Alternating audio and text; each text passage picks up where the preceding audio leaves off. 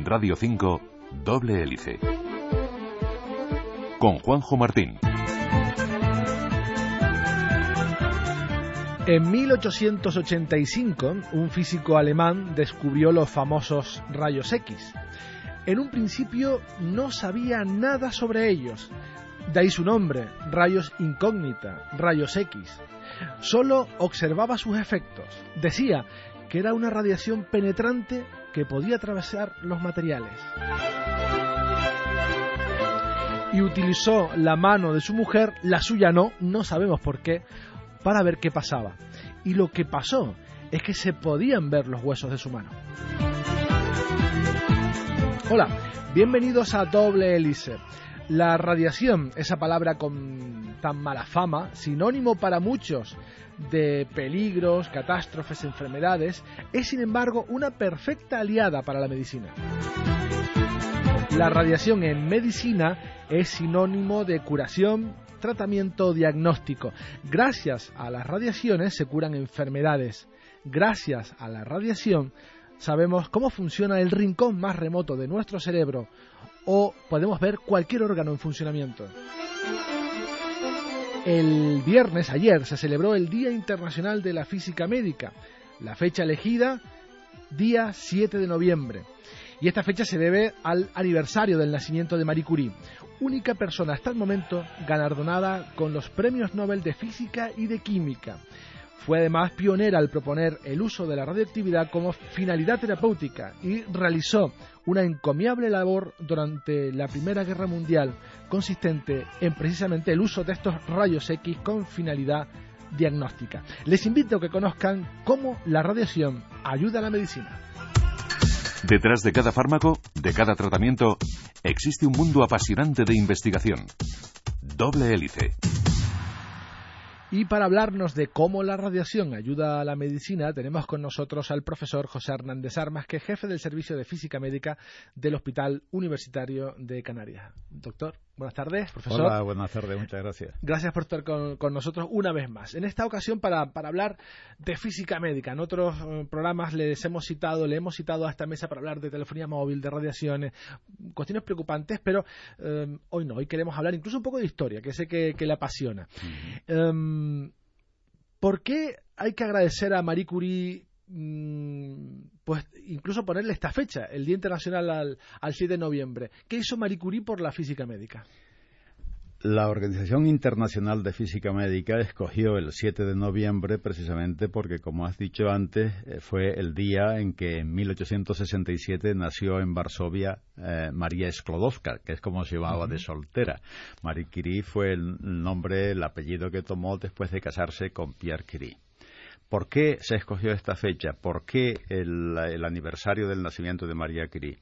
Primero porque es una mujer de una talla intelectual y una capacidad de trabajo en la historia de la ciencia prácticamente inigualable. Es muy difícil, vamos a decir casi imposible, encontrar otro ejemplo equivalente de superación de todo tipo de dificultades para alcanzar las cotas más altas de la producción científica. ¿Por qué ella y la física médica? Evidentemente, si entendemos por física médica de una manera un poco restrictiva, pero podemos entendérnosla así, como el uso de radiaciones o eh, para que eh, la aplicación de la misma en el ámbito médico conduzca a acciones terapéuticas o a realidades diagnósticas, en ambas cosas Marie Curie fue una pionera.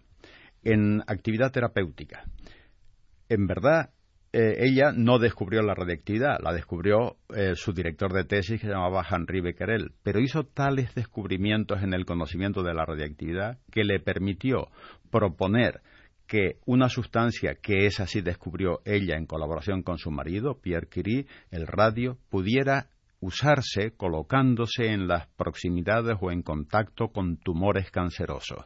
Observó que ese contacto ocasionaba la muerte de las células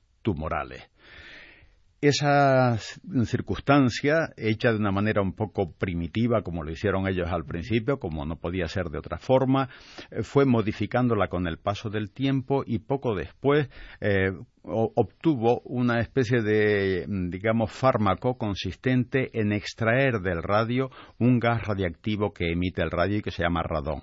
Ese gas radiactivo encerrado en unas cápsulas especiales podía enviarlo a diferentes sitios y aconsejaba a los médicos su uso precisamente con esa finalidad terapéutica.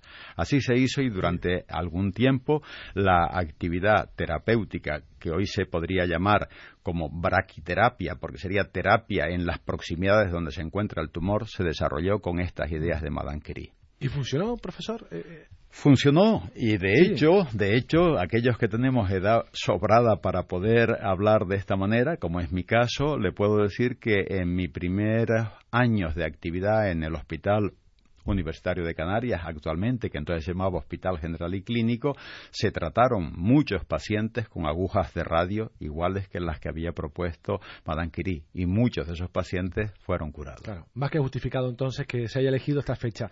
Me gustaría hablar de los famosos rayos X. Eh, todos los conocemos, eh, nos hemos hecho placas muchas veces, pero no sabemos muy bien de lo que estamos hablando, qué tipo de radiación es.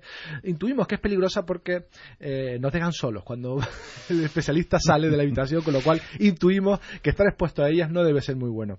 Eh, ¿Cómo comenzaron a utilizarse? Bueno, como has dicho muy bien en la introducción, cuando Ronken, que es como se apellidaba el físico alemán que lo descubrió, eh, observó que podía mm, alcanzar eh, uno de los objetivos aparentemente inalcanzables de la medicina, que era observar el interior del cuerpo humano sin necesidad de abrirlo, que es lo que se hacía hasta ese momento, se dio cuenta de manera inmediata que eso tenía una potencialidad tremenda para hacer diagnóstico. Esto es tan mm, extraordinario que el descubrimiento fue en noviembre de 1895, el de los rayos X, y en 1896 ya se estaba usando en los, en digamos, consultas médicas para hacer diagnósticos primitivos, pero diagnósticos al fin. Hay que pensar que incluso, por ejemplo, aquí en Tenerife se empezaron a usar los rayos X antes de final del siglo XIX, o sea que fue una explosión extraordinaria porque era muy sencilla su utilización aparentemente, era nada más que construir un tubo de rayos caudillos que se podían comprar con mucha facilidad y, colocar al paciente en el camino de una pantalla fluorescente y poder observar el interior del organismo. Bien, eh, Madame Curie tampoco descubrió los rayos X, pero cuando estalló la Primera Guerra Mundial se dio cuenta que podía ayudar de manera notable a los médicos militares franceses haciendo que usaran rayos X, algo que se venía usando en la medicina civil, sin embargo en la medicina militar no se estaba haciendo. Entonces logró convencer al gobierno francés y con ese convencimiento hizo algo que nadie había hecho hasta entonces y es diseñar equipos de rayos X móviles en, coches, camiones que vistos hoy parecen casi de juguete, pero que eran los que estaban en el año 14, 15, eh, consiguió colocar equipos de rayos X alimentados con la energía eléctrica de una dínamo que era accionada por el motor del coche. Así construyó, o, pidió ayuda y con, porque ella no tenía dinero para hacerlo, construyó 20 de estas unidades que los soldados franceses llamaban los pequeños Curie, cuando los veían aparecer por cerca de las trincheras para hacer estudios que permitían saber si un soldado tenía metralla en el interior de su cuerpo, si había alguna fractura, etcétera. Al lado de ese trabajo de esos 20 pequeños Curie que decían los soldados, eh, también montó 200 instalaciones fijas cerca de la frontera y ayudó a que estas instalaciones funcionaran con ayuda, a su vez, de su hija, que todavía era muy jovencita, Irene Joliot-Curie, que posteriormente llegó a ser Premio Nobel de Química. Es una labor extraordinaria la que hizo esta mujer. Se considera que aproximadamente un millón de soldados fueron estudiados radiológicamente gracias al trabajo de Madame Curie. Y todo este trabajo permitió llegar a unos diagnósticos bastante acertados de la situación en la que se encontraban estos muchachos, estos hombres, y muchos de los cuales fueron curados gracias a ella. En esos años en los que no se conocían los efectos nocivos que también tienen los rayos X, se hacía pues un uso poco cuidadoso de, este sistema que era espectacular y que salvaba vidas, pero por otro lado también eh, mal usado podía eh, matar, podía hacerlas perder. Por ejemplo, eh, sé y he visto fotos de esas máquinas utilizadas en ferias, era una atracción ferial, el verse el interior. Mm. Eh, ¿Cuándo se cambia el chip? ¿Cuándo los científicos comienzan a darse cuenta de que está muy bien, pero hay que usarlos con cuidado? Yo diría que desde aproximadamente el año 1910 eh, ya la gente estaba pensando que hay que tener cuidado con dicho uso, pero como el digamos, beneficio parecía que iba a ser muy claramente superior a algún daño aparente, que era un cierto enrojecimiento en las manos de algunos médicos o alguna pequeña pérdida de pelo en una zona explorada, se consideraba que era un aspecto verdaderamente pequeño. Eh, sin embargo, la acumulación de casos en los que no se encontraba una explicación racional a determinadas patologías, incluyendo el desarrollo de cánceres en personas relativamente jóvenes que eran las que operaban equipos de rayos X, eh, llevó a la conclusión de que había que poner algún tipo de control en dicho uso. Eso llegó hasta el año 1928 que se constituyó la Comisión Internacional de Protección Radiológica que ya empezó a dictar normas para que el uso de los rayos X se hiciera en condiciones controladas. antes, como has dicho muy bien, el uso de los rayos X no se llevaba a cabo mal sino que no se sabía que había que delimitar, por ejemplo, el campo de radiación. Y entonces al paciente se le colocaba sin demasiado cuidado eh, eh, para explorar no solo una determinada zona, sino una parte muy amplia de su cuerpo, con lo cual los posibles efectos indeseados eh, inmediatamente podrían aparecer. Pero he dicho mal, no inmediatamente. Los efectos de la radiación X, concretamente la usada con finalidad diagnóstica, siempre tiene un periodo de latencia que como poco deben ser del orden de 12 a 15 años. Solo los efectos indeseados, dentro de los cuales está la inducción de cáncer, aparece pasado ese tiempo. La relación causa-efecto se perdía por el tiempo. Efectivamente. Bueno, ya sabemos, hoy sabemos que es un, gran aliado de la medicina, pero también hay que eh, tener mucho cuidado con, ella. ¿Qué tipo de radiación es, profesor?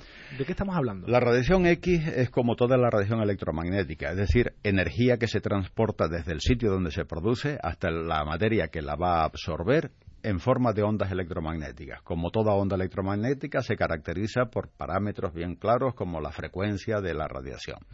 Entonces, la, radiación X tiene, eh, digamos, una frecuencia suficientemente alta como para que cuando llegue a la materia, incluyendo nuestra materia viva, los átomos de que estamos hechos sean se les aporte esa energía por esa radiación de manera tal que se separen masa con carga eléctrica dentro del cuerpo. Eso es lo que se llama capacidad de ionizar ionizar a la materia. Esa ionización de un átomo, de un conjunto de átomos, ocasiona una modificación de la molécula y la molécula de la que forma parte ese átomo, pero la molécula forma parte de una célula. Se modifica entonces el comportamiento de la célula y puede ocasionar o bien la muerte de la célula o bien la pervivencia de la célula, pero con carácter modificado inducción de un tumor. Una mm, mutación, inducir una mutación. Algo así.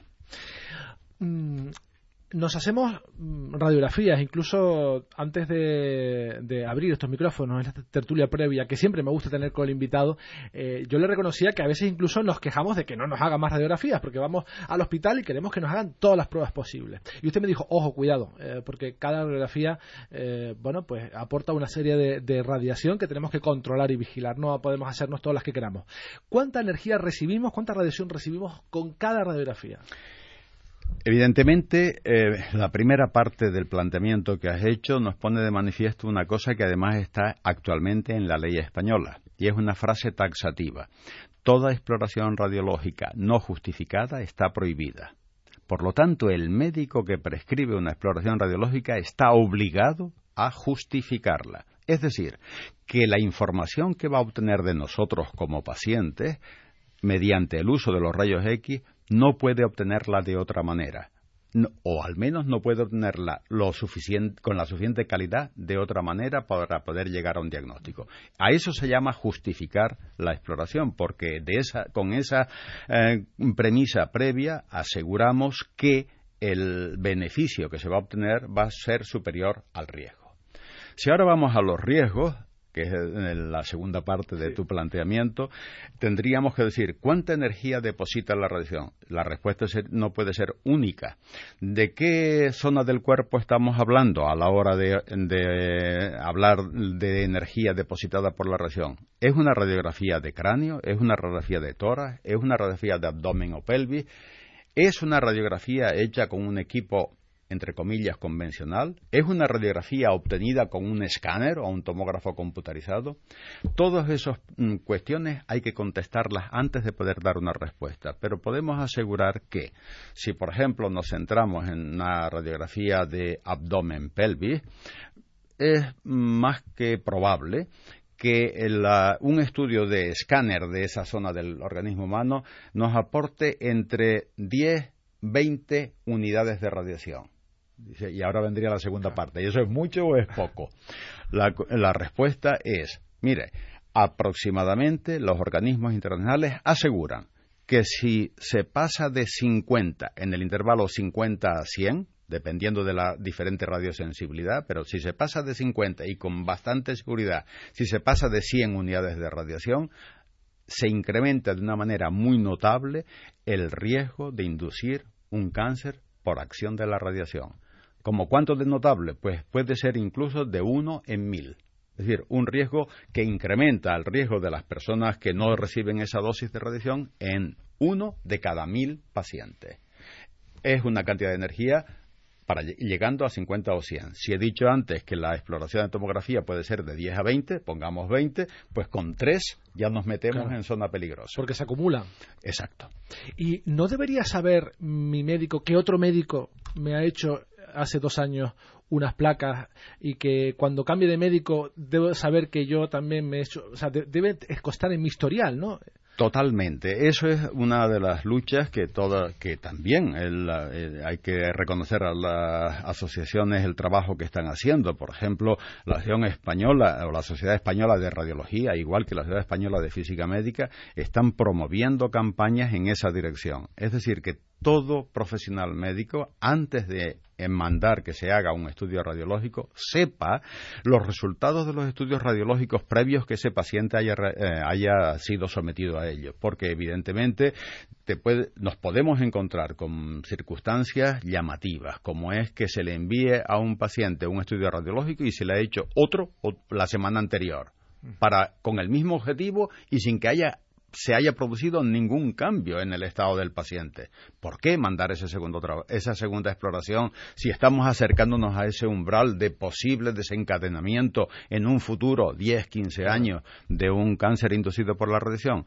Eso es algo que perseguimos en física médica eh, mediante muchas campañas educativas, mediante muchos cursos de formación que damos a todo el personal médico y sanitario en general. Claro, porque estos equipos ya no solo están en la medicina pública, también en clínicas privadas, incluso clínicas privadas pequeñas, eh, incluso en dentistas, que cambias de dentista, te hacen una radiografía de la boca, luego cambias de dentista porque no te gustó y te vuelven a hacer otra y luego así puedes acumular eh, radiografías, radiografías, radiografías, sin ser conscientes de que no debemos hacer. Efectivamente es así. Debemos ser mm, seguros, debemos estar seguros que, por ejemplo, cualquier persona del público en general, la ley dictamina que no debe recibir más de una unidad de radiación al año Mm, siempre que no sea paciente. La ley se pone, evidentemente, de parte del personal formado, el personal médico formado, y dice, usted como paciente no tiene límite en cuanto a la cantidad de radiación que se le puede enviar siempre que el médico justifique ese, ese uso. Y es en esa línea donde se mueve toda la filosofía de la protección contra la radiación. Profesor, hemos llegado al ecuador del programa y es cuando pues, damos paso a nuestro habitual reportaje que a veces habla de tecnología, a veces de historia. Hoy va, va a mezclar estos dos aspectos y, y nos va a dar esa pequeña introducción histórica a los rayos X, porque Vamos, les vamos a contar en tres minutos la historia del descubrimiento de estos rayos.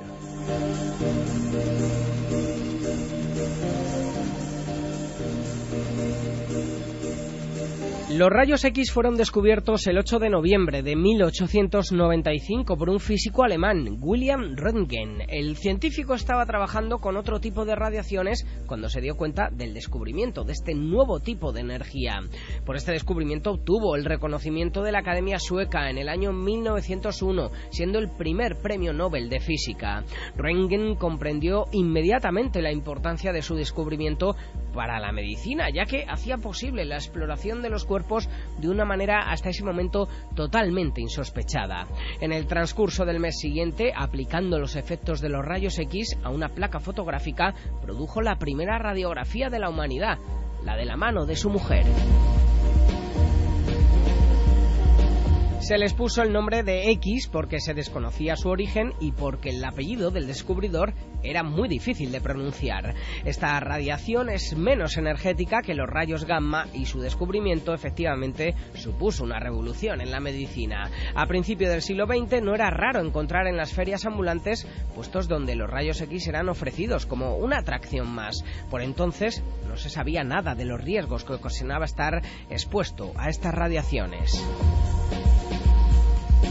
En la actualidad también se utilizan para observar el universo, ya que los cuerpos celestes emiten en este tipo de radiación, pero seguro que lo que te viene a la cabeza cuando hablamos de rayos X es la imagen de una radiografía. Si emitimos rayos X sobre una pierna, por ejemplo, los rayos atravesarán mejor los tejidos blandos que los huesos, y si ponemos una placa fotográfica debajo, podremos ver nuestros huesos gracias al contraste de radiación. Pero no solo tiene utilidad en la medicina, la radiografía se usa para ensayar una variedad de productos, objetos de fundición, objetos forjados o soldaduras. Es también muy usada en la industria aeroespacial para la detección de grietas y fisuras en las estructuras de los aviones y para la detección de objetos extraños. Sin duda los rayos X fue un genial descubrimiento.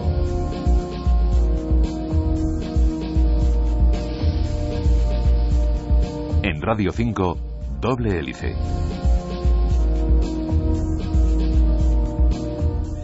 Seguimos hablando con el profesor José Hernández Armas, jefe del Servicio de Física Médica del Hospital Universitario de Canarias.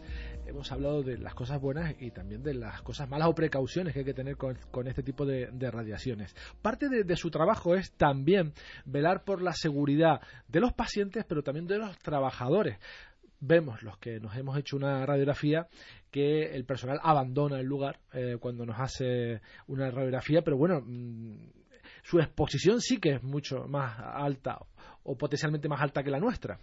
Eh, ¿Cómo se les protege? ¿Qué precauciones tienen estos profesionales? Esta parte es muy interesante en el sentido de que para que se tenga un conocimiento claro del tema con un valor numérico es si una persona del público tiene un límite de una unidad de radiación al año, un personal sanitario que trabaje con radiaciones tiene un límite que actualmente es de 50 unidades al año y que va a bajar dentro de tres años, porque ha salido una directiva europea recientemente que así lo impone, a 20. Pero pasamos en cualquier caso de 1 a 20.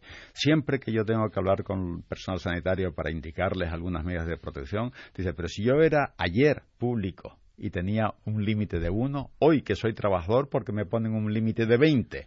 Dice, por una razón, y la razón es que tú tienes una formación suficiente como para poder manejar ese cuchillo afilado que es la radiación con la suficiente garantía para que no te corte, porque tienes la formación para ello. O sea que el límite del personal es más alto por esa razón, por formación, no porque seamos tengamos un cuerpo diferente. Por otra parte, también adoptamos medidas de protección y se les indica a los, al personal trabajador con radiaciones que, por ejemplo, si no es necesario estar al lado del paciente, sepárate del paciente, como mínimo tres metros, para que no exista ninguna aportación a tu cuerpo de la radiación dispersada desde el cuerpo del paciente, que eso ocurre. Entonces, todo este entramado se lleva a cabo mediante esa doble acción. Por un lado, la acción, la acción de formativa para asegurarles que la cantidad de radiación que van a recibir esté por debajo de esos límites que están establecidos con la idea de alejarse de la posibilidad de que se induzca un cáncer fatal como consecuencia de la radiación. Y por otro lado, el controlar la cantidad de radiación que recibe. Para eso se les suele dar a estas personas, en función del riesgo, un aparato de medida de la radiación que se llama dosímetro y que lo tienen que llevar permanentemente durante su jornada laboral. Ese aparato mm, se lee cada mes y se garantiza que la cantidad de radiación que ha llegado al aparato y por lo tanto al cuerpo del trabajador está por debajo de esos límites de una manera muy clara. Si llega, incluso por ejemplo en el caso nuestro, si llega a la vigésima parte de ese límite, nosotros enseguida emprendemos una acción de control, vigilancia y seguridad, estableciendo por qué ha ocurrido eso y tratando de evitarlo.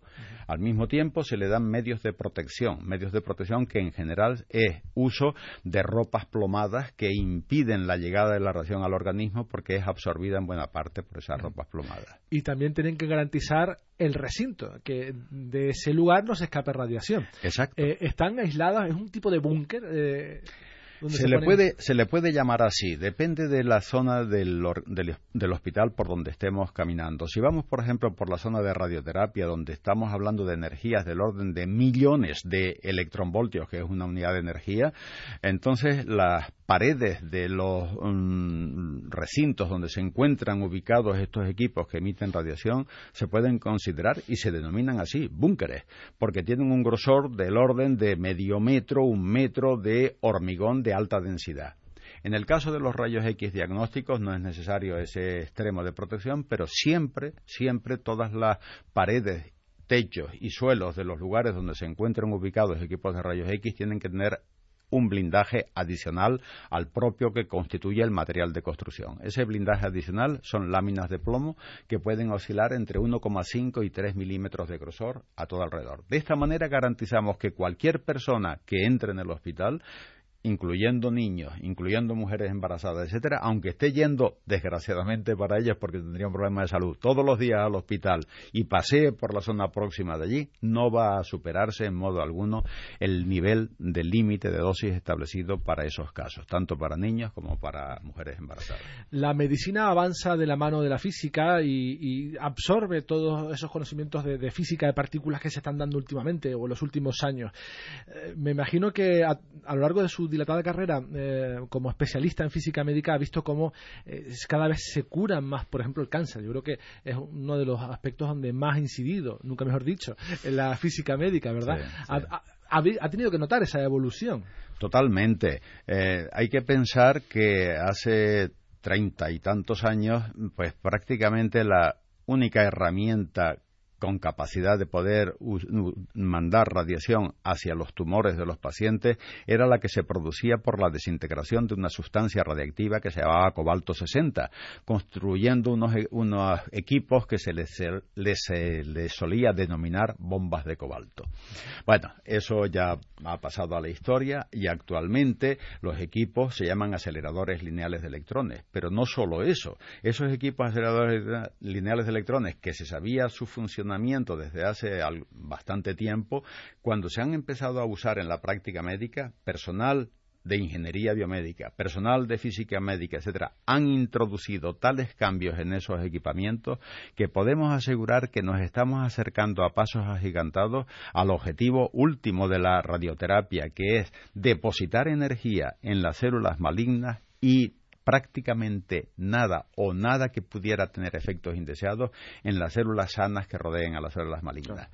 Esas eh, son modalidades de uso de la radiación que, por ejemplo, en el Hospital Universitario, el Servicio de Física Médica está trabajando en estos días para poner a punto un equipo que, se ha adquirido recientemente y que yo creo que en el primer trimestre del año que viene se estén realizando esos tratamientos con la intensidad de la radiación modulada según la zona del cuerpo del paciente por donde tiene que entrar. Esa sería, ese sería el objetivo irradiar, afectar solo a la célula cancerígena y no a la que está al lado. Exacto. Ese, ese es el objetivo. Y ese objetivo, eh, conseguirlo con radiación externa es complicada. Eh, conseguirlo con radiación colocada dentro del cuerpo es complicado. También nosotros lo estamos haciendo, pero se está dando pasos que yo creo que se llegarán en un determinado, mm, no demasiado largo tiempo. Pues espero que lo consigan eh, pronto. Profesor José Hernández Arma, jefe del Servicio de Física Médica del Hospital Universitario de Canarias, muchísimas gracias por haber estado con nosotros. Muchas gracias, es un placer y estoy siempre a tu disposición. Gracias. Y llegamos al final de este programa que, como saben, pretende bucear entre laboratorios y centros de investigación para mostrarles qué hay detrás de cada fármaco, de cada tratamiento. Nos vamos en esta versión radiofónica, pero seguimos muy, muy activos en Internet, en las redes sociales, en facebook.com barra doble hélice y también en Twitter, arroba doble hélice RNE. Y también sabes que nos puedes escuchar cuando y desde donde quieras a través del podcast en iVoox. En la realización técnica tuvimos a Paco Ramos, en la dirección Juanjo Martín. Hasta la próxima semana.